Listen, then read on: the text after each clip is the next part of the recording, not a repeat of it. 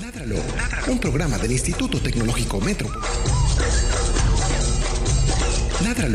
Un programa del Instituto Tecnológico Metropolitano y la Corporación Raya, dedicado a la vida y la protección de los animales. Dirige y conduce Juliana Ríos Barberi y Catalina Yepes Mejía. Escúchanos todos los jueves de 5 a 6 de la tarde. Ládralo, por un mañana animal libre de crueldad.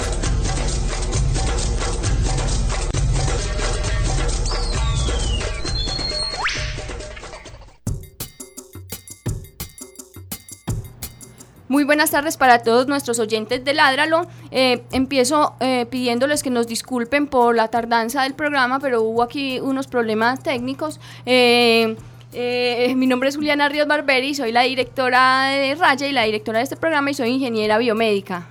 Ya, ya sí, ya sí, ya no está en ningún limbo. No.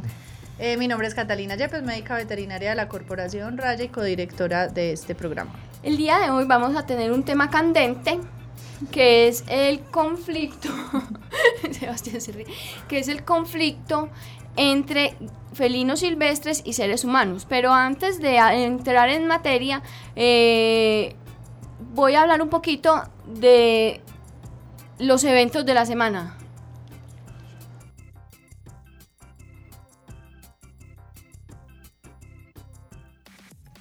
Es momento, es momento, es momento. de la noticia de la semana, de de la semana. En Ládralo, en Ládralo, Dije eventos porque fueron los eventos que eh, sucedieron este, esta semana con motivo del Día Mundial de los Animales, que fue el día de ayer, 4 de octubre. Es un día que se realizó en esa fecha para coincidir con el Día de San Francisco de Asís, eh, quienes algunas personas denominan patrono de los animales. ¿Es así o no es así? Sí, sí, sí.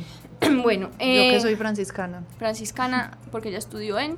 Santa Clara de Asís, uh. que era la novia, pero nadie le dice la novia, pero es la novia. Pero yo creo que eso es herejía.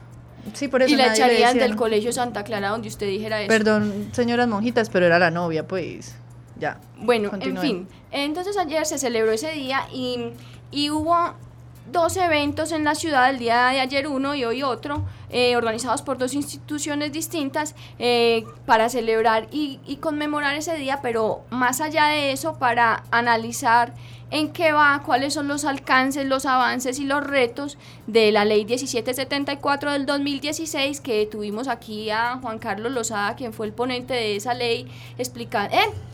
Sí, sí, explicándonos, explicándonos antes de que fuera aprobada que tuvimos unos problemas técnicos graves ¿Para qué? Para la... Para la entrevista. Ah, sí, claro. ¿se que Catalina... ¿Se acuerda? Que, tumbaban a, Andrés y todo y lo hacían quitar. Bueno, en fin. Que teníamos que correr al teléfono. Un reto muy grande hacer ese programa por teléfono esa vez. Entonces ya habíamos hablado de eso aquí en este programa. Eh, pero quiero hacer como, o, o recal, no sé, como hacer un análisis de esos dos eventos desde mi perspectiva personal en, el que, en, el, en la que yo veo dos abordajes completamente diferentes del mismo tema, de la misma ley, de la misma cosa.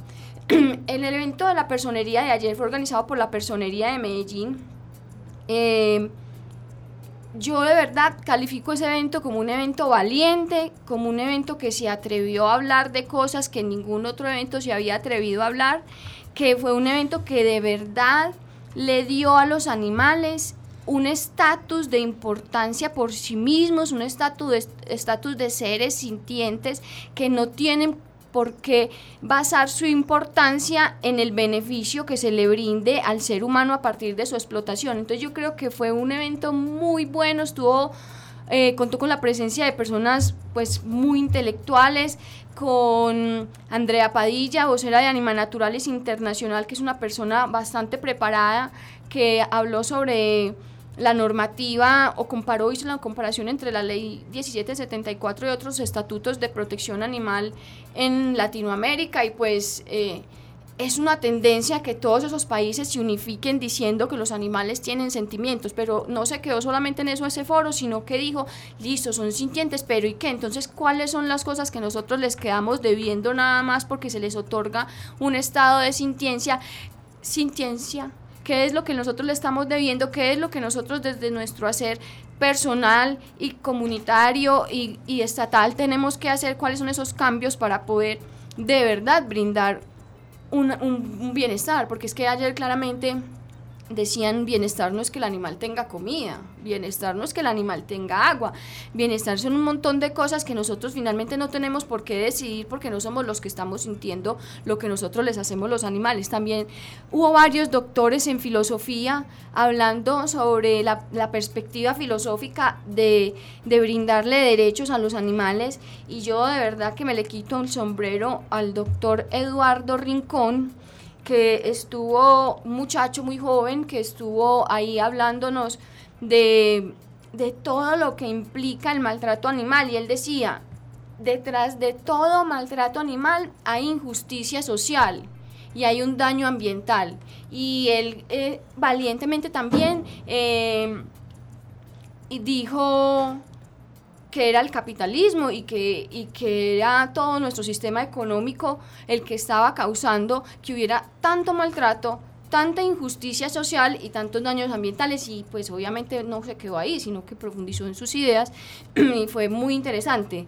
Eh, fue un evento totalmente respetuoso por los animales, los refrigerios que dieron eran veganos, yo no es que me pegué el refrigerio, yo no soy la primera que corro a hacer la fila, pero, pero son Pero cosas eso que es uno- muestra, sí, Pues sí, del compromiso que tiene la personería por de verdad como llevar un mensaje claro de protección de los animales y no el falso mensaje de protección que indica que los animales solo merecen ser protegidos siempre y cuando brinden a la- al siempre y cuando no brinden al ser humano un beneficio. Que sean útiles. Exacto. Pero la personería también nos había dejado una muy buena impresión hace un año y pues ahora veo que la impresión aumentó mucho más. Sí, el panel fue de expertos, de personas muy interesantes, desde magistrados de la Corte Constitucional hasta, como les digo, doctores en Derecho y Filosofía, que es algo que nunca se ha tenido porque se cree que el- la defensa de los animales o el trato y la relación con los animales se limita O sea, estrictamente. No, no, solamente a la medicina veterinaria, Ah, que no hay otra profesión que tenga que ver con, con eso y la, y la protección de los animales tiene que ver con médicos, tiene que ver con médicos veterinarios, con abogados, con filósofos, con sociólogos, con todo, porque es un un problema en el cual nosotros no hemos entendido que nosotros somos uno más. Ayer hablaban mucho de eso, del antropocentrismo, y, el magistrado, el ex magistrado de la Corte hablaba de que eh, mientras estuvo tantos años en la Corte, el- ellos acuñaron mucho el término ecocentrismo para hablar de un ambiente en el que es, de la- es es precisamente el ambiente el que es el protagonista y el que debe de ser el centro de todo lo que se realice como de origen humano. El evento de hoy de CIFA, del Comité Interinstitucional de Flora y Fauna de Antioquia, fue un evento mucho más distinto. Eh, por supuesto que se celebra que se realicen todas estas actividades y, todos, y que se presten todos estos escenarios para discutir el tema de la protección animal, pero el de hoy definitivamente fue mucho más técnico, eh, fue un evento en el que qué pesar mm, verlo así, pero se justificaba en cierta medida como las cosas que se le hacían a los animales eh, solamente porque cumplían ese, ese, pues esa función o de alimentar o de vestir o de yo no sé qué o de yo no sé qué.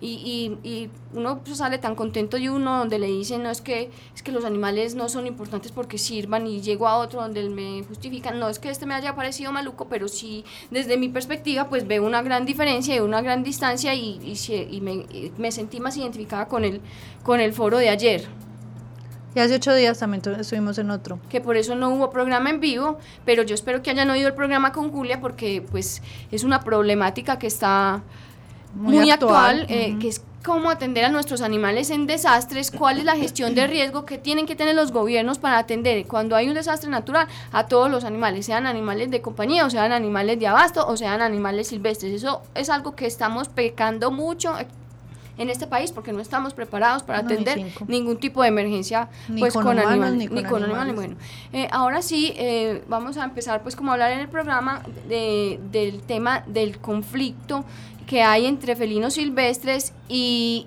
humanos. Y para eso nos acompaña Diego Panu- Paniagua, eh, médico veterinario de la Universidad de Antioquia, que tiene mucha experiencia en fauna silvestre. Hola Diego, ¿cómo estás? Hola Juliana, habla Catalina, pues muy bien y muchas gracias por invitarme a participar hoy acá. Bueno, lo primero que nos vas a contar es cuáles son tus hobbies, qué te gusta hacer cuando no estás lidiando con fauna silvestre. lidiando. Bueno, paradójicamente, cuando no estoy lidiando con fauna silvestre, salgo a campo a buscar fauna a silvestre. buscar fauna silvestre. Sí, general, bueno, digamos que el hobby está más enfocado por lo que llamamos el pajareo. Sí. Yo creo que usted es una de las pocas personas que puede decir que usted disfruta su trabajo al 100% y que no es trabajo finalmente, sino que termina siendo un pasatiempo en algunas cosas, además que el papeleo es muy maluco y los informes. Sí, sí, claro, hay, hay momentos en que hay que sentarse al frente del computador, pero mientras estemos en campo, eh, 100% disfrute. Bueno, ¿y cuál fue la última película que te viste? La última película que me vi... Esa es la película. Me, me la- corchaste, me, corchaste y me la vi como antier. y, sí, y estoy bloqueado, no me acuerdo cuál Tiene es. todo el programa para Ahorita, pensarlo. ahorita te digo, ahorita me acuerdo y te digo. Listo. Esa es la, la pregunta más difícil de este programa. Uy, sí. Bueno, Diego, entonces yo creo que empecemos por contarle a la gente, antes de que entendamos la problemática, cuáles son esos felinos que están habitando en Antioquia o en Colombia para que la gente se contextualice un poquito, esos grandes felinos. Bueno, para entrar un poquito en contexto, eh, hoy vamos a hablar de conflicto y vamos a ver, hablar de, fauna y, y grandes felinos principalmente. Eh, no sé si me puedo tomar la palabra de hablar de conflicto y grandes felinos de una vez, como más o menos para empezar a... Como para que ya no tengamos nada más que No, no, no, no, no, no. Bueno, listo, no. Entonces, entonces, entonces vamos a hacerlo pues por preguntas. Y, y ahorita, ahorita las ligamos. Ahorita Hágale las pues, sí, sí. No, bueno, eh, para decirle a la comunidad y a todos los a todos los que nos escuchan que vivimos en territorio mega diverso, muy biodiverso y cuando hablamos de felinos, eh, contarles que somos privilegiados de vivir en un enclave y en un país donde 6 de las 37 especies de felinos en el mundo se encuentran distribuidos en territorio nacional. Si somos antioqueños, sentirnos mucho más orgullosos porque las seis especies de felinos que hay en el país están en nuestro departamento y todas muy, muy cerca a lo que es el área metropolitana o el, o el gran casco urbano del Valle de la Burrá. Eh, si cogemos esos seis y simplificamos a qué son los grandes felinos o felinos de talla grande que tenemos en el territorio, entonces ya vamos a empezar a hablar de pumas y de jaguares. Esos son los dos grandes que hay en Colombia. Son los dos grandes que hay en Colombia, son los dos grandes que hay en Antioquia y muy cerca ambos al Valle de la Burra. ¿Qué, espere, yo quiero hacer una pregunta. ¿Qué tan cerca está el jaguar? Bueno, si hablamos de jaguares, yo te puedo decir, Juliana, que si cogemos un bus que va hacia Maceo, que está a tres horas de recorrido por carretera, ya estamos en territorio, de jaguar. Es que a esa iba la siguiente pregunta, o sea, ¿qué, qué hábitats, qué espacios están ocupando esos grandes felinos acá en Antioquia? Exacto. eh, para el caso del Puma, eh, no es un secreto para todos por las publicaciones que han hecho allí. diferentes, exacto, diferentes instituciones y trabajos de particulares y, y autoridades ambientales de que en las laderas del sur del Valle de la Burrada, Envigado, Sabaneta, eh, contamos con la, la fortuna de, de tener pumas, ¿cierto? Es una fortuna, una demasiado fortuna. demasiado, muy grande. Eh, y cuando hablamos de jaguares, obviamente es una especie ya un poco más restringida a, a bosques húmedos tropicales que empiezan acá a verse en el Magdalena Medio, nordeste antioqueño, como te decía ahorita, a tres horas de Medellín ya estamos en territorio de jaguar. ¿Vos has visto un jaguar alguna vez en tu vida? En estado silvestre, nunca. Obviamente, pues nuestro trabajo y nuestra dinámica nos ha permitido estar en contacto con estos animales recuperados del tráfico y de la tenencia ilegal, eh, tenerlos, prestarles la asistencia veterinaria que requieren.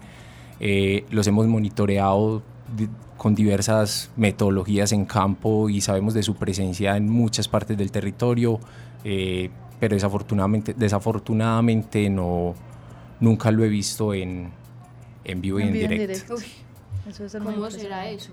Debe ser muy emocionante. Cae uno. Yo, pero yo creo, por- yo ya llego a la conclusión de que yo no veo ningún animal silvestre porque me muero de la emoción. Entonces, como que alguien. Te están evitando la muerte. Y yo no veo nada, no veo nada. Lo único que he visto una vez una pobre zarigüeya muerta. Lo único, pues así como en estado silvestre, es lo único que he visto. Cuando nosotros viajamos a hacer jornada. ¿Quién ríe? ¿Quién ríe de mi desgracia? Cuando nosotros viajamos a jornadas de esterilización, la gente es que ve animales en el agua. Y yo no sé qué yo. Es como que siempre llego tarde a todo y no veo nada. Pero continuemos con el programa. Es que Bueno, no, pero Juliana, frustración.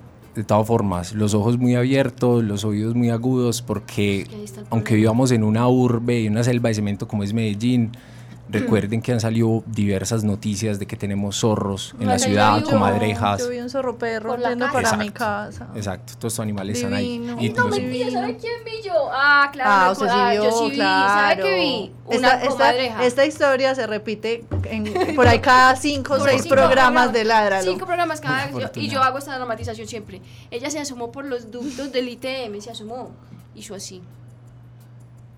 Y ay, Dios mío, qué demonios es eso tan hermoso, qué animal tan supremamente curioso y espectacular. Era por aquí, no, pero continuemos con el programa porque yo me emociono mucho cuando hablo de mi amiga la comadreja. Listo. Diego. ¿alguno de estos grandes felinos se encuentra en, en peligro de extinción? ¿O en riesgo o en alguna clasificación? Bueno, digamos que hay una autoridad a nivel global que se llama la Unión Internacional para la Conservación de la Naturaleza, la UICN, eh, que se encarga de catalogar cuál es la categoría de amenaza o de estado de conservación de las especies silvestres alrededor del mundo. Eh, ellos se refieren que el jaguar a nivel global es una especie mm, casi amenazada a vulnerable, ¿sí? Y el puma lo catalogan como una especie de preocupación menor.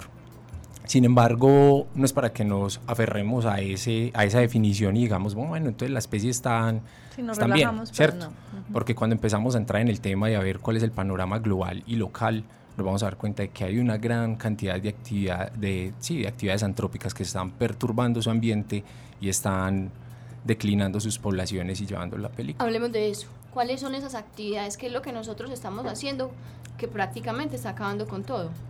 Eh, bueno, Juliana, son, son varias cosas. Son varias cosas. Eh, que los felinos estén declinando sus poblaciones hoy es la respuesta, digamos que a dos eventos principalmente. Uno es pérdida de hábitat, ¿cierto? Pérdida de hábitat por una gran cantidad de, factores.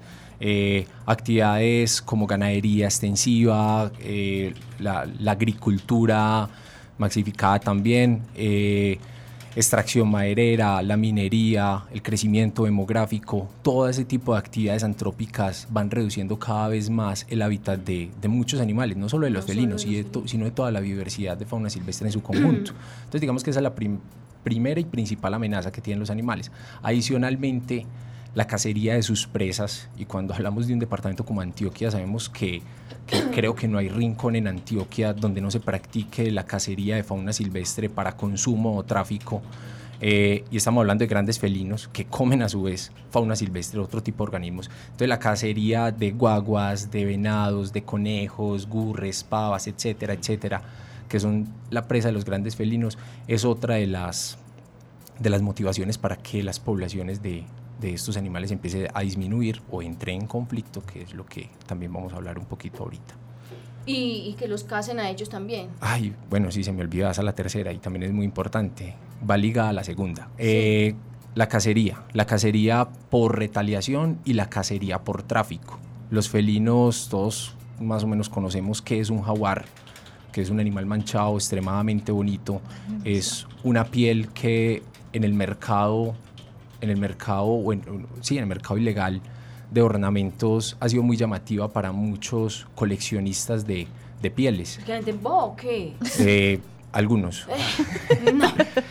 Y eso llevó realmente que, por ejemplo, en la década de los 80 y los 90, poblaciones de jaguares fuera, eh, disminuyeran drásticamente debido a que se pagaban altos precios, pues una, una suma muy alta de dinero en el extranjero, Europa, Asia y Norteamérica, por una piel de un jaguar.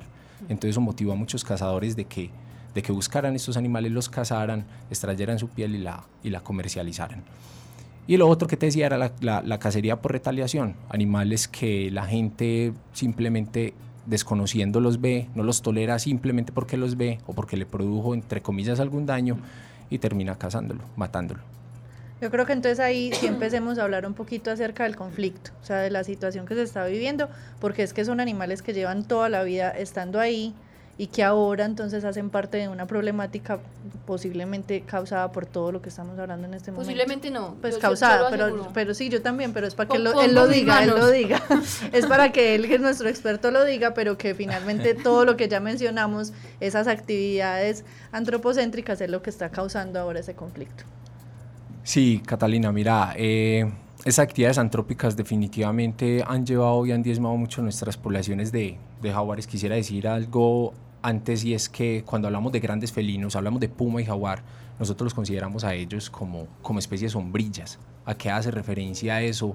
A que la protección de uno de estas, a, que la protección de estas especies nos obliga a proteger todo un ecosistema en su conjunto y todas las especies que ahí se albergan. O sea que ellos como que protegen a las otras. Claro, pues, en es- alguna- en es un por- sentido distinto. Pues. Sí, total, y es por el hecho de estar en la cúspide de la cadena alimenticia, ¿cierto? Y de tener unos requerimientos de hábitat muy, muy grandes. Entonces estamos hablando de que un jaguar puede requerir de 5.000 a 10.000 hectáreas de bosque medianamente bien conservado. Y no solo ese bosque, sino todas las especies que ahí se concentran, todos los animales, una calidad de agua, etc. Entonces la protección de un jaguar o de un puma nos va a obligar a que todo un ecosistema esté sano. Sin embargo, tenemos un, un problema muy grande y es el conflicto con los grandes felinos. ¿Y qué es eso? Para definir conflicto, conflicto con fauna silvestre lo definimos o se ha definido como, como esa, esa, esa, bueno, por acá lo, lo tenía un poco más, es esa conducta invasiva que suena un poco pues como, como señalando mucho al animal silvestre, esa conducta invasiva y recurrente de un animal silvestre a una población humana, a una ¿De actividad un humana individuo o de una especie? de un individuo, de un individuo o un grupo de individuos de una especie, ¿cierto? Pero no toda la especie en total, sino algunos individuos de esa especie cogen esa conducta eh, eh, invasiva y recurrente a un asentamiento humano o afectar alguna producción agrícola y pecuaria. La gente no tolera esa interacción y ahí es donde empieza a generarse ese conflicto y la gente no, a, no- no soportar eso. Lo, lo voy a poner con dos ejemplos para que la gente nos lo entienda bien. Por ejemplo, los osos andinos. Los osos andinos en varias partes de los Andes colombianos ha sido una especie que ha generado conflicto con la comunidad porque siembran cultivos, la gente siembra cultivos de maíz y los osos se ven atraídos por el cultivo y pueden llegar a empezar a comer ese cultivo, ¿cierto? Y se empiezan a favorecer de- del maizal. El campesino no tolera esa situación, termina matando el oso y se genera una situación de conflicto entre las dos especies, entre el humano y el oso. Con los felinos pasa algo muy similar y es debido a lo que les contaba ahorita de que hemos acabado su hábitat, de que hemos acabado sus presas, eh, los felinos se han visto en la obligación de empezar a interactuar con, con animales domésticos, principalmente del sector pecuario, vacas, eh, potros, cerdos, ¿sí? que tienen pequeñas o grandes producciones pecuarias y se ha visto en la obligación de empezar a comer esos animales. Cuando empieza a, cazar y a depredar, a depredar esos animales, el productor campesino o un gran empresario no va a tener o no va a tener, sí, no va a tener tolerancia sobre esa dinámica y ahí es donde se empieza a presentar ese conflicto. A eso hace referencia el conflicto con fauna silvestre, más o menos. Bueno, porque entonces esa sería como la, la conclusión, o sea, o, o la consecuencia más bien de lo que veníamos hablando. O sea, le estamos quitando su hábitat, estamos haciendo esa ganadería extensiva, estamos acabando con el bosque, le quitamos las presas. Y fuera de eso estamos poniéndoles ahí a disposición, por decirlo de alguna manera, Comidita. Comida. Comidita fácil. ¿cierto? Mira, yo, yo siempre lo digo, se lo cuento a la gente de la siguiente manera, porque me parece que es el mejor ejemplo. Supongamos que llegas hoy a tu casa y te clausuraron la entrada a tu habitación, te tocó dormir en la sala, un poco más incómodo, ¿cierto? Al otro día te cerraron el baño y te van obligando a salir, ¿cierto? Cuando abrís la nevera porque tenés mucha, mucha hambre y querés comer, no hay comida, ¿sí? Pero adicionalmente te ponen una bandeja paisa o un plato de arroz con pollo en la puerta de la casa. Con hambre, cansados y todo eso, nos vemos en la obligación de comerla. Digamos que eso es una analogía que aplica bien a los sistemas pecuarios actuales en, el departamento y en el país. Nos talan el bosque, que, tal- talamos el bosque que es la casa de los grandes felinos, luego cazamos sus presas, que es su alimento, guaguas, venados, pavas, que hablamos ahorita, y después ponemos ganado y animales vulnerables a borde de bosque en los potreros y pretendemos de que no se los coma. Eso va a pasar si no aplicamos buenas prácticas ganaderas, si no respetamos el hábitat de los, de los grandes felinos, si no entendemos por qué son impor- importantes conservarlos, eso va a seguir pasando. ya que, que, entendimos un poquito como el conflicto, creo que la gente pues lo, lo, lo va entendiendo quiero que contemos cuál sería, o sea, la estrategia para contrarrestarlo. Sabemos que ellos, pues no los estamos juzgando ni cinco, o sea, totalmente estamos diciendo es el, humano el que está generando finalmente el conflicto. Pues el conflicto se generó con ese felino que ya estaba ahí, que estuvo incluso antes que nosotros, y él está saliendo a, a buscar lo que necesita, que es para sobrevivir. Lo mínimo vital, pues, el comer. Es lo mínimo. ¿Qué, qué estrategias entonces estamos implementando o se está implementando aquí en Antioquia para poder frenar ese, ese conflicto?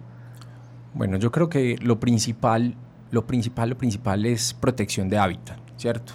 Mientras no se proteja hábitat, el hábitat de los grandes felinos hoy, eh, esa dinámica va a seguir pasando y los jaguares y los pumas que están por fuera de los parques nacionales naturales van a estar condenados a estar en una dinámica de conflicto todo el tiempo y la consecuencia de eso va a ser la cacería por retaliación definitivamente y, la, y, una pérdida para la biodiversidad. Entonces, lo, lo, primero es eh, conservar, conservar hábitats, declarar zonas, eh, que las autoridades empecemos a, a, a, hacer movimiento de, de, y a investigar cuáles son las áreas a priorizar para poderlas declarar como áreas protegidas, ¿cierto? Eh, formar corredores, formar corredores para estos animales. Corredor, que esta semana lo estaban, eh, no sé qué evento era, en Parque del Río, el Nicolás Albeiro Echeverri estaba hablando de ese corredor del jaguar que se piensa hacer. ¿Sí sabes de qué te estoy hablando? Sí, claro. ¿Puedes contar un poquito? Sí, claro, por supuesto. ¿Estabas con miedo de, que le hiciera cara de como, auxilio? No, no, como no hable de eso, no hable de eso. Sí, los, los corredores... Los corredores son básicamente una estrategia de conservación de las especies objeto de conservación. ¿Qué es eso? Autoridades ambientales, en este caso como Corantioquia, tiene unas especies de fauna silvestre que las ha catalogado como las especies prioritarias a conservar. Entre esas están el puma y el jaguar por su alta dinámica de conflicto con diferentes sectores eh, pecuarios. ¿sí? Entre esas también está el manatí, el manatí que hace parte de los complejos cenagosos del Magdalena Medio, el mono tití gris, que es una especie endémica de Colombia con distribución muy restringida en, en, en, Antioquia, Caldas y, y, otro departamento más. Eh, ¿Y en qué consiste el corredor? Bueno, el corredor ya está priorizado, el corredor ya, perdón, ya está, ya está montado cuál sería la zona a priorizar para proteger el jaguar. Eh, eso no se hace así a la, a la carrera. Bueno, a la guachapanga. no se hace de esa manera. El corredor surge de, de, muchos años de investigación, de monitoreo de dónde está la especie, dónde frecuenta, por dónde se mueve, eh, cuáles son los ecosistemas que ellos requieren y dónde es que están en, este momento medianamente bien conservados para poder protegerlos. Eh, ahora digamos que ya sabemos dónde están, ya sabemos en el mapa cuál es el corredor y dónde se deben de priorizar esas zonas. Ahora lo que se viene es crear estrategias y alianzas con el sector público y privado para, para comenzar a proteger zonas que conecten parches de bosques que actualmente se encuentran aislados y permitir que haya una, una, una digamos que una variabilidad o un, o un, un, traslado de las poblaciones de jaguares a lo largo y ancho de esos corredores, ¿cierto? Entonces, volviendo a lo de ahorita, la primera acción es conservar, a eso está ligado el tema de los corredores.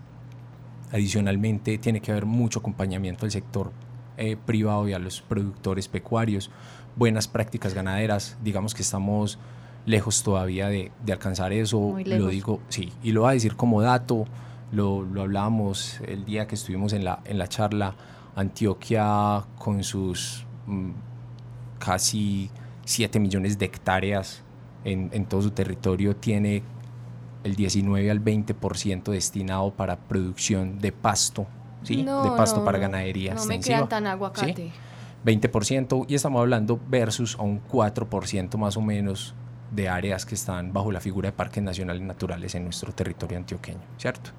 Eh, creo que eso es una cifra que, que es alarmante y, y, tiene que tocarnos fibras y decir, pucha, hay que, hay que conservar áreas, esa es la prioridad, ¿sí? Entonces, bueno. de tumbar el bosque. Sí, Hay que hay que parar dejar. esos ganaderos, pues es que eso no tiene... Venga, hagamos una cosa, hacemos un plantón, un plantón todos los potreros de Antioquia con unos ah, pancarta- campartas, como dijeron a veces yo en Campartas. un programa de radio cuando recién empezaba Raya, con unas campartas y nos paramos allá. No tumbes más el bosque, amigo ganadero. Ay, no, amigo. Sí, es, es, es una cosa, es una cosa bien delicada. O sea, hay que, hay que empezar a crear estrategias para practicar, hacer las buenas prácticas ganaderas, porque como les decía ahorita, el departamento de Antioquia está lejos de, No, pues, de implementarlas. Todavía tenemos zonas como el Bajo Cauca antioqueño y el Urabá que manejan 1.2, 1.3 cabezas de ganado por hectárea, ¿cierto? Eso es insostenible, realmente eso es insostenible para, para los ecosistemas. Es una de las principales amenazas para la conservación de los grandes felinos hoy, en el, y no solo en el departamento. Estamos hablando de una problemática a nivel mundial. Este problema que les estoy contando acá eh, también lo, se vive en Afganistán con leopardos de las nieves o en Asia Ay, con, con, con tigres de. Bengala, en, en África con leones, sí. O sea, es una dinámica global. Es una dinámica, es una problemática pues, global. exacto, no exacto, totalmente de acuerdo, Catalina. Solo cambia la especie, ¿sí? Entonces ya hemos hablado dos cosas: buenas prácticas ganaderas, eh, modificar mucho los sistemas eh, ganaderos pues, del país por completo, conservar áreas, educación permanente, educación permanente, llegar a la, a la academia, llegar a todas las instituciones educativas, eh, desde colegio hasta universidades. Este problema lo desconocemos Totalmente. mucho, to- sí, Pero a totalmente. mí nunca me hablaron de él en, en la universidad, pues puedo ser sincera, o sea, jamás. Y fuera de eso, creo que mucha gente que lo vive allá, en la problemática de esas comunidades que están cercanas al, al problema, también lo desconocen. Sí, total. De hecho, en estos días dábamos una charla en una entidad agropecuaria y me encontré un profesor, un docente de la Universidad de Antioquia que me dio clases a mí de, de ganadero, de ganadería de leche. Estamos hablando de felinos y al final de la, de la charla se me acercó y me dijo, Diego, yo no sabía que los jaguares existían en Colombia, ¿cierto? Y, somos, y nosotros somos los que prestamos asistencia técnica pecuaria en diferentes zonas del país y todavía no sabemos dónde producimos, que los animales que, que de, de abasto eh, se mueven en un, en, un, en un sistema ecológico con un equilibrio determinado que hay que preservar. Diego, si yo soy un campesino de esa zona y conozco la presencia o, o vi, mm, digamos, rastros o, o logré evidenciar uno de estos grandes felinos, ¿qué, primero, pues, ¿qué, ¿qué debo hacer? Y segundo, ¿qué tan riesgoso es verdaderamente para mí, más allá de lo que ya estamos contando, de que se puedan comer mm, los, El las- ganado. el ganado el- o los potros o, esas, pues, o, o- o animales pues, relativamente de, de bajo peso? Que verdaderamente tengo riesgo yo como humano de, de la presencia de estos grandes felinos cerca? Muy buena pregunta, Catalina. Eh, esa pregunta no la hacen todos los días y es porque la gente, claro, hay gente en el territorio que, que tiene la fortuna de encontrarse un jaguar de frente y van caminando por un potrero y ven que un jaguar pasan horas de la tarde por, por el borde del bosque. Pero y Julián y uno yo está- nos desmayamos ahí, pues Sí, no, yo caemos. también. pero la, pero, Oiga, no, es que... pues, de- pero de la yo emoción, solo pero me la lo gente, y me da como una escaramuza. pero la gente, pero la gente del común dirá que fue la desfor pues que, que fue Qué desafortunado Total, total. el encuentro. No, y y qué de hecho- miedo, que si no le dio miedo, que por qué, que, que, que todo porque no le tiró un palo, una piedra. No, y adicionalmente que cuando es la primera vez que lo ves y cuando uno tiene susto de las cosas del triple del tamaño Ah, no, que sí, son. ya. Entonces a nosotros nos llaman a la oficina y nos dicen, vimos un animal, nos hacen una descripción que coincide completamente con la descripción de un jaguar. Nos dice, vimos esto, ta, ta, ta, era más o menos del tamaño de un búfalo. Bueno, entonces uno dice, bueno, está, está asustado, está asustado, ¿cierto? No, no, pero pasa, de verdad. ¿Qué pasa? Eh, bueno, nos hacen la descripción del animal, nosotros decimos, bueno, es probable que la persona se haya topado con un puma, que se haya topado con un jaguar, está asustado. Que es lo primero que nosotros hacemos, dar un parte de tranquilidad. ¿A qué refiere eso? Mire, cuando hablamos de los felinos puma y jaguar, que son los, los, los grandes felinos americanos, ellos están acá primero que nosotros. Cuando los humanos llegaron a ocupar el continente, ya los felinos estaban, ya se habían adaptado y habían ev- evolucionado y coevolucionado con unas especies silvestres que, se fueron, que fueron siendo sus presas. Entonces no empezaron a identificar a los seres humanos como presas. ¿sí? Y eso se conserva hasta el día de hoy. Los grandes felinos acá en el neotrópico, en Colombia, por ejemplo, puma y jaguar no identifican a los seres humanos como presa.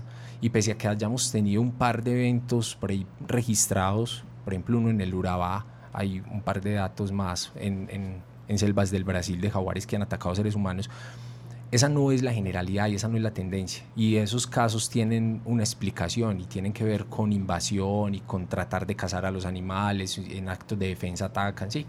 Pero entonces sí, el parte de tranquilidad es ese. Nosotros le decimos a la gente, no, en serio, esos animales no representan un riesgo para nosotros, no nos identifican como presa, entonces no se van a dar la pela tratándonos de cazar. Nosotros lo hemos vivido en campo, hemos caminado senderos donde sabemos que está el rastro, fras el rastro fresco, ponemos, instalamos cámaras trampa, los dispositivos que nos lo registran el animal poco tiempo después de que nosotros pasamos. siempre se sintieron observados todo el tiempo. Claro, sí, bueno, eso, ese es el consuelo mío. Me preguntan si es un jaguar, yo digo, no, yo no lo he visto, pero, él me ha visto a mí. Sí, claro, total. Entonces, sí, ese es el parte de tranquilidad, no representan un riesgo para nosotros. A veces vemos documentales, eh, sí vemos unos casos de pumas norteamericanos que son animales mucho más grandes a los que tenemos en Colombia que sí han atacado a personas, sí.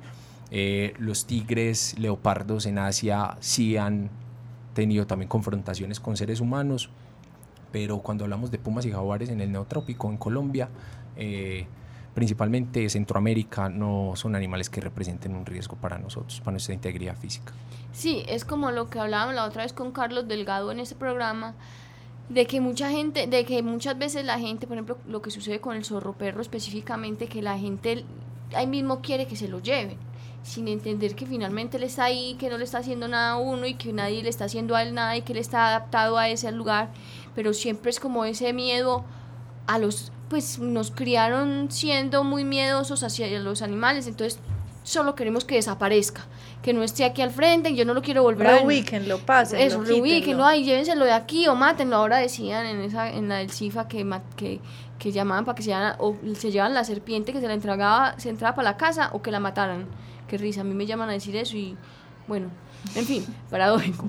Eh, y, y, eso, que pues que la gente entienda un poquito que está ahí, ahí bien y que no, no hay que llevárselos para ningún lado, ni que hay que transportarlos, ni que hay que ahuyentarlos, están ahí, no están representando un peligro directo hacia uno. Sí, exacto, Juliana. El, ese es nuestro primer parte de tranquilidad y es lo que le decimos a la gente. Es un tema de convivencia y tenemos que aprender a convivir con los animales silvestres que rodean nuestro entorno, que son muchos y Carlos tiene razón en eso. O sea, eh, cuando estamos andando por las calles de Medellín nos topamos con zorros, nos topamos con comadrejas, zarigüeyas, incluso serpientes. ¿sí?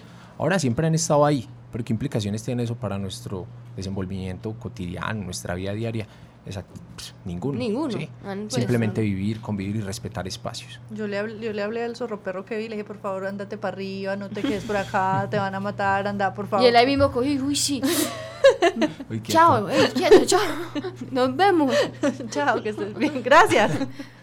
No, yo, eh, yo creo que eso, que eso también es importante recalcar, o sea, ellos estaban aquí primero, ellos estaban ahí, fuimos nosotros los que nos, les invadimos el territorio, o sea, como nosotros queremos ya sacarlos, les quitamos su territorio, y ya los vemos y queremos que los reubiquen, como que los reubiquen para dónde, o sea, hay que, hay que aprender que es que están ahí, hace parte de nuestro ecosistema. Sí, y yo, y yo le acuñaría eso, nosotros atendemos conflicto, conflicto real y es gente que sí, la fauna ha interactuado con su producción y lo ha afectado económicamente de alguna manera, pero también atendemos pseudo conflicto, que es simplemente la presencia del animal, un estorbo para, para la persona, entonces nos dicen, es que yo lo vi, entonces necesito, como dice Catalina, necesito que lo lleven.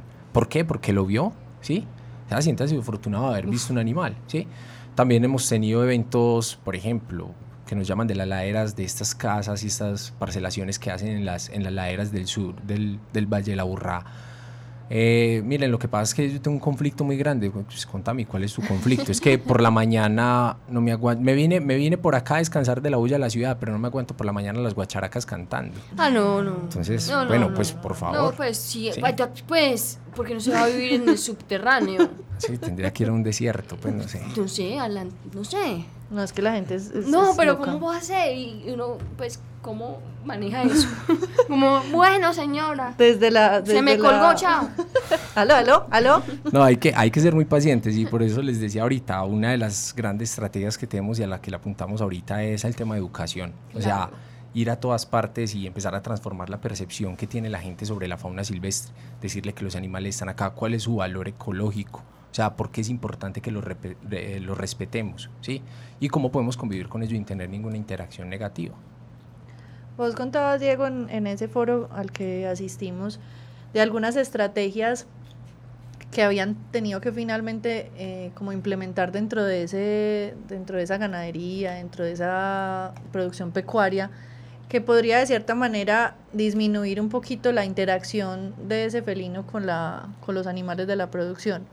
Contanos un poquito qué, qué, qué estrategias son o qué, o qué se le recomienda finalmente a ese ganadero que, es, que lo que está haciendo es invadiendo, pues.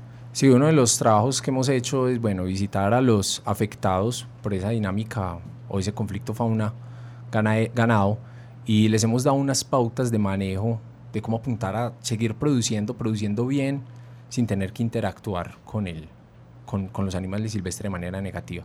Eh, menciono algunos ejemplos. Hay fincas en las que eh, hemos dado las recomendaciones y los productores la han, adoptado de recoger animales en horas de la noche, animales vulnerables. Cuando hablamos de animales vulnerables estamos hablando de, de animales enfermos, animales pequeños, ¿sí? Eh, hembras recién paridas, animales cojos, etcétera, que a veces los productores, y es verdad, somos perezosos, los productores son perezosos a veces, dejan los animales desamparados. Son los culpa, perdóname que te interrumpa, son los culpables de la situación y se hacen como es que yo soy la víctima, pues o sea, yo soy el que estoy siendo afectado, pero nunca reconocen finalmente que es el, el que está ahí causando cometiendo el errores. Sí, es verdad, eso es verdad, Catalina. Entonces, bueno, el ejercicio es ese, no señalarlos y juzgarlos, pero sí hacerlos caer en cuenta de que de que la culpa en últimas es del modelo productivo, ¿cierto? Del modelo productivo, entonces que hay que transformarlo y que cambiarlo. Se les dan unas pautas, algunas son, por ejemplo, como, bueno, lo que les decía ahorita, recoger el ganado, hacer corrales cerca a la casa para tener los animales vulnerables. Siempre nos van a decir lo mismo, o muchas veces nos van a decir lo mismo, es que eso me vale plata, es que eso me cuesta yo no sé cuánto, cómo voy a hacer un corral, cómo voy a recoger esos animales por la noche, eso me baja un litro de producción de leche día, eso es un animal que va a engordar más lento, entonces va a perder 3 kilos de engorde mensual, bueno, en fin, siempre nos, empiezan a hacer cifras y a sacar cálculos con eso. Eh, digamos que el panorama no es del todo gris porque en algunos lugares hemos, hemos logrado de que la gente nos copie la idea y empiece a implementar las medidas y hacemos el seguimiento y la evaluación y vemos que efectivamente funcionan, ¿sí? Esas son unas, cercar las fincas es, es una cosa completamente necesaria. Los predios deben de estar siempre cercados. Eh, digamos que en Antioquia hemos sido perezosos también ese tema y lo manejamos de una manera muy, muy olímpica y muy tranquila. Simplemente abrimos un potrero, a veces sin permiso, ¿cierto? Abrimos un potrero, metemos animales y, y nadie amarra, nadie amarra su animal, ¿sí? O lo contiene. Eh, digamos que otra, bueno, eh, les termino de decir algunas recomendaciones. Uso de cercas eléctricas, recoger animales, hemos sugerido luces en los corrales, en los corrales para, para repeler un poquito la presencia de los grandes felinos. Los felinos hacen una asociación muy bacana y es que cuando ven pues una luz donde hay un, rebaño o algo, asocian eso con presencia de seres humanos, entonces se va a cohibir o a limitar a hacer una faena de cacería. Mm porque como les decía ahorita, nos tienen mucho miedo a los seres humanos. No le tienen miedo a la vaca, pero sí nos tienen mucho miedo a nosotros. Eh, y eso ha funcionado de alguna manera en algunas partes. ¿Qué es lo que pretendemos ahorita? Que la gente empiece a copiar ese tipo, esas, esas alternativas, las empiece a implementar y vamos a ver si eso se, se replica, se replica hasta lograr, hasta lograr crear muchos pilotos donde, donde ya los felinos no empiecen a interactuar. Eso tiene que estar acompañado de protección de hábitat, porque si aplicas eso, pero seguís tumbando monte, entonces ese jaguar puede que no te mate a vos, pero va a ir a matarle al vecino, o le va a ir a matar a un pequeño productor, ¿sí? Y si seguís haciendo eso, y pero ¿qué más? No vas a hacer tampoco lo mismo y que más el monte, etc. O, o, aplicas esas medidas, pero así matas guagua, comes venado, matas conejo, matas pava, ¿sí? Entonces es, es, se tienen que conjugar todas las, todas las alternativas para que eso se vea un resultado positivo, ¿sí?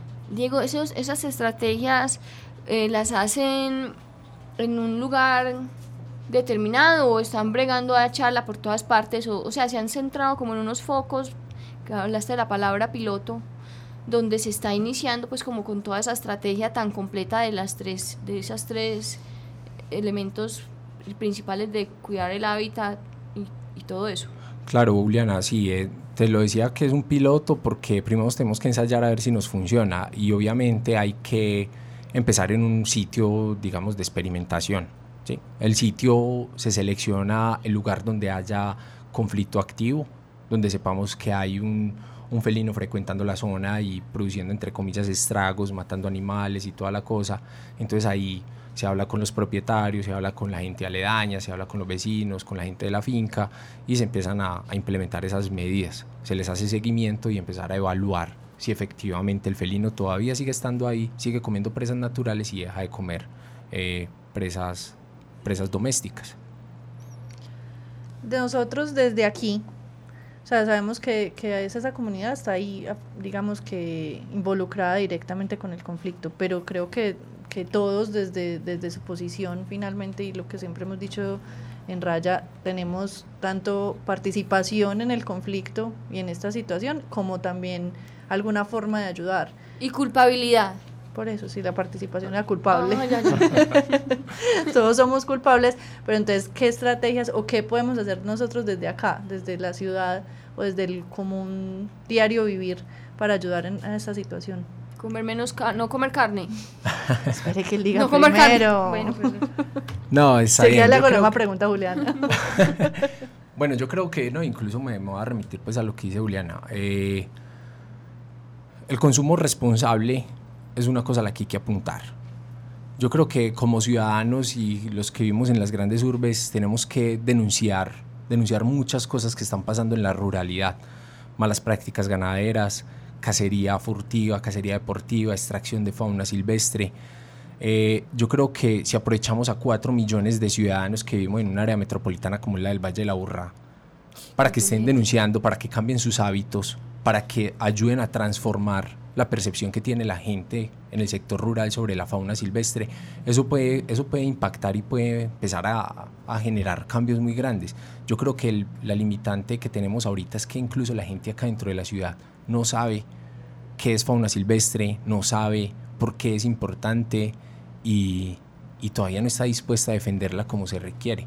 Entonces, ¿qué debemos hacer? Los que estamos ya conscientes, los que ya nos concientizamos sobre esta problemática, tenemos el compromiso de divulgar, de divulgar y volver esto viral.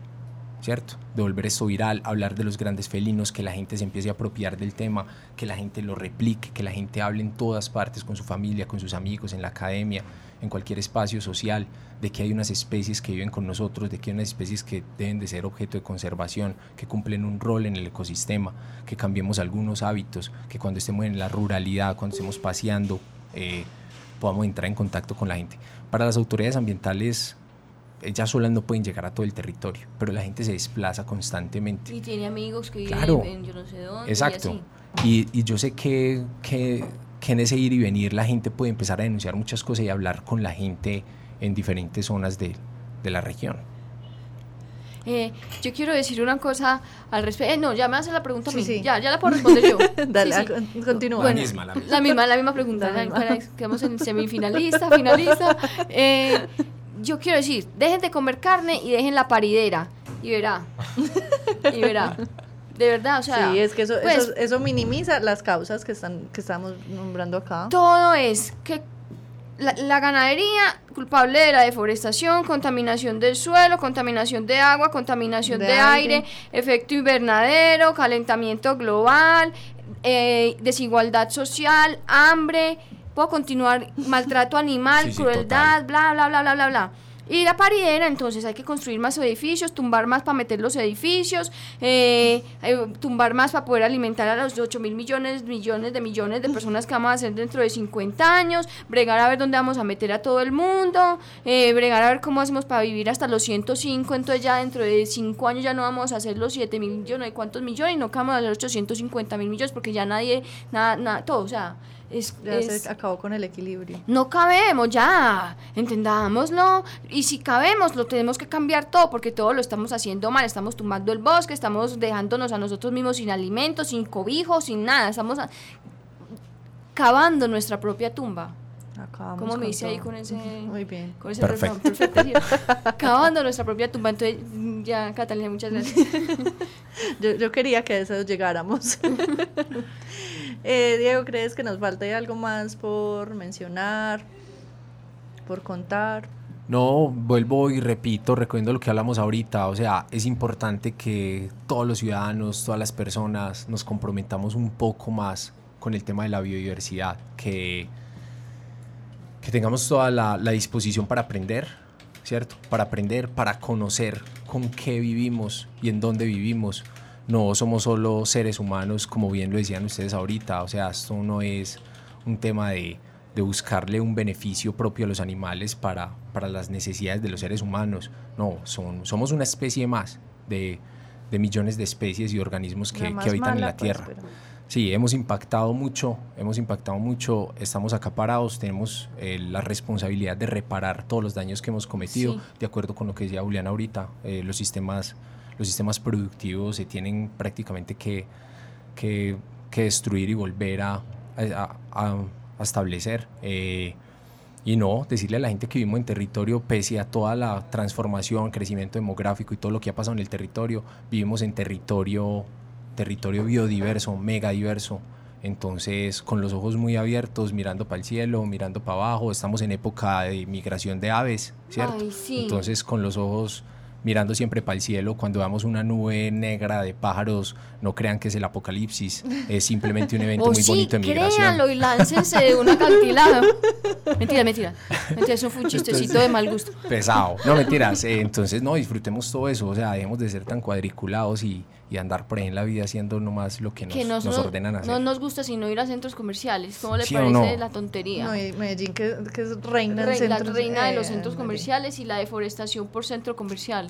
No, no, no, todo lo Sí, tumban sí. para eso. Sí, es verdad. Entonces, no, aprovechemos otros espacios y empecémonos a apropiar de verdad de, de nuestro territorio y de las especies con las que convivimos para que, para que empezamos a protegerlas. Porque esta misión está quedando en muy pocas personas, no más en los que hemos adquirido conciencia. Entonces, y vuelvo y respondo lo de Catalina ahorita. ¿Qué, ¿Qué responsabilidad tenemos acá? Bueno, primero saber qué tenemos para poderlo defender y proteger. Conocer para defender. Exacto. Muchas gracias. Muchas gracias. No, con mucho gusto, muy contento. Muchas gracias a ustedes. Puedes, puedes venir a este programa todas las veces que se te ocurra venir, listo. Sí, claro, de una. Bueno, dale. Una musiquita clásica ahí para amenizar. Eventos, campañas, jornadas de vacunación, esterilizaciones, encuentros, conferencias. Todo en la agenda de la semana en Ládralo. Cata, hable usted del evento que tiene preparado. Ah, bueno, no, pero como ya les contó Julia al comienzo, estamos en el margen de... Marco, la- marco. ma- marco de la semana, pues por el- la celebración del Día Mundial de los Animales ayer. Y la Perla también se suma a esto con la semana de adopción que está desarrollando en el centro comercial San Diego, donde tienen su stand eh, con animales disponibles para adopción para que la gente interesada pueda ir a visitarlo. Y para el 8 de octubre, el próximo domingo, van a estar en Parques del Río con una jornada de implantación de microchip y en Ciudad del Río con eh, eventos educativos también. Entonces la Perla presente también en, esta semana. El día de mañana va a haber una jornada gratuita de implantación de microchip en la calle 98D con carrera 84, es el barrio 12 de octubre, en la etapa 3, placa polideportiva Los Lotes. Eh, y ya como Catalina dijo, el sábado va a haber pues ese evento allá en Ciudad del Río. Eh, también va a haber otra jornada el 11, el 11 que cae miércoles, el 11 de octubre, en la carrera 69, número 92, W58, en el barrio Francisco Antonio Sea, etapa 4, sede social. Ay, en la sede social hemos hecho jornadas de, de esterilización en Francisco Antonio Sea. Ah, sí, sí. Bueno, eh, un saludo para la Junta de Acción Comunal de Francisco Antonio Seda que nos ha abierto las puertas varias veces para nuestras jornadas de esterilización. Eh, recuerde que el microchip es un sistema de registro, no es un GPS, no es un sistema de rastreo, es simplemente un sistema de identificación que permite hallar a los propietarios o a los humanos de algún animal que se encuentre extraviado para pues poderlo regresar a su casa. Eh, esa jornada es gratuita, la realiza el municipio de Medellín para los habitantes de la ciudad y debe llevar la fotocopia de los servicios públicos y la fotocopia de la cédula. Se reparten entre 50 y 60 fichos por jornada, entonces pues nuestro consejo es que llegue temprano para que le alcance el ficho. Eh, ¿Hay algún otro evento que quiere que, que nosotros también nos unimos a esta semana de celebración ah, con lo que mejor sabemos hacer y lo que más nos gusta hacer, que es nuestra jornada de esterilización también el próximo domingo 8 de octubre y también agradecimiento a Socomunal que nuevamente nos abre su sede en Laureles para realizar este evento. Por favor, ya no pidan más cupos. Se acabaron. Ya no hay más cupos. Eh, voy a terminar, voy a eh, rapidito eh, a terminar diciendo que me, me, me alegra mucho eh, que Medellín esté tan comprometida con los animales, con tantos eventos que hubo esta semana, incluyendo hasta la semana pasada, eventos relacionados con la protección de los animales y la normativa y el marco legal que nos rige en esa protección. Eh, se celebraron 10 años de política se celebraron 10 años de política pública de protección animal en Medellín, que es ejemplo a nivel mundial, que nosotros orgullosamente tenemos que decir que hicimos parte de toda esa creación de esa política pública, que es algo que nos hace sentir orgullosos y que en conclusión lo que sabemos es que hemos avanzado mucho, que la ciudad dio un vuelco total en 10 años que lleva esta política, pero también sabemos que hay muchos desafíos, muchos retos, muchas cosas que se tienen que seguir haciendo para conservar nuestros animales, sean silvestres y para tener los animales domésticos de una manera digna para ellos, sin que tengan su existencia misma que ser justificada por el beneficio que le brinden a los seres humanos. Entonces es como una felicitación, pues primero a la voluntad que pesar, pues no me gusta la política, soy bastante, pero pues hay voluntad política. En Medellín se ha demostrado que hay voluntad política para llevar a cabo todos estos, estos acuerdos y todas estas políticas públicas a la ciudadanía porque se ha sensibilizado, porque ha abierto su corazón a una nueva idea de extender el círculo de compasión y por supuesto a las organizaciones defensoras de animales y a las a todas las iniciativas que busquen proteger la vida, que son las que han logrado y presionado para que estos cambios sociales y, políticos y jurídicos se den en el país y pues primero aquí en Medellín y, y después en el país. Entonces creo que finalmente tenemos mucho que celebrar este Día de los Animales, pero eso no es para que nos echemos a dormir en los laureles, sino al contrario, para que sigamos trabajando y sigamos expandiendo el círculo de compasión a otras especies que simplemente estamos viendo ahí porque saben muy bueno, porque nos ponen unos zapatos muy bonitos un cinturón y que finalmente más allá de eso hay unas vidas que quieren seguir viviendo y que tienen unas relaciones sociales muy complejas que nosotros no podemos obviar así de fácil. Entonces eh, me despido como es como con esa felicitación para todos los habitantes del municipio de Medellín. Eh, a los que no quieren los animales, no. A los que los que los que hacen daño a los animales, no, esos no, esos no los felicito. A los otros sí. Eh, ya, Diego, muchas gracias de nuevo pues por haber estado en el programa. Vuelvo y reitero que estás invitado a todas las veces que quieras venir. y Lo gracias. que se te ocurra que quieras hablar, decís. Pues de animales, no vas a venir a hablar aquí de, de, fútbol, de, merengue de Ay, de fútbol, vea, la gente de estar viendo. No, no, de fútbol no, de fútbol no. Eh, bueno, no, y muchas gracias a todos nuestros oyentes y a los que nos ven mañana a través de, de YouTube. Eh, muchas gracias por... Y los que nos vieron a través de ITM Radio. Hey, amigos, muchas gracias por vernos. Eh, nos escucharemos el próximo jueves con otro tema de interés para los que... Sí, para los que queremos y protegemos a los animales. Chao. Chao. Chao. Ládralo, un programa del Instituto Tecnológico Metropolitano y la Corporación Raya, dedicado a la vida y la protección de los animales. Dirige y conduce Juliana Ríos Barberi y Catalina Yepes Mejía. Escúchanos todos los jueves de 5 a 6 de la tarde. Ládralo, por un mañana animal libre de crueldad.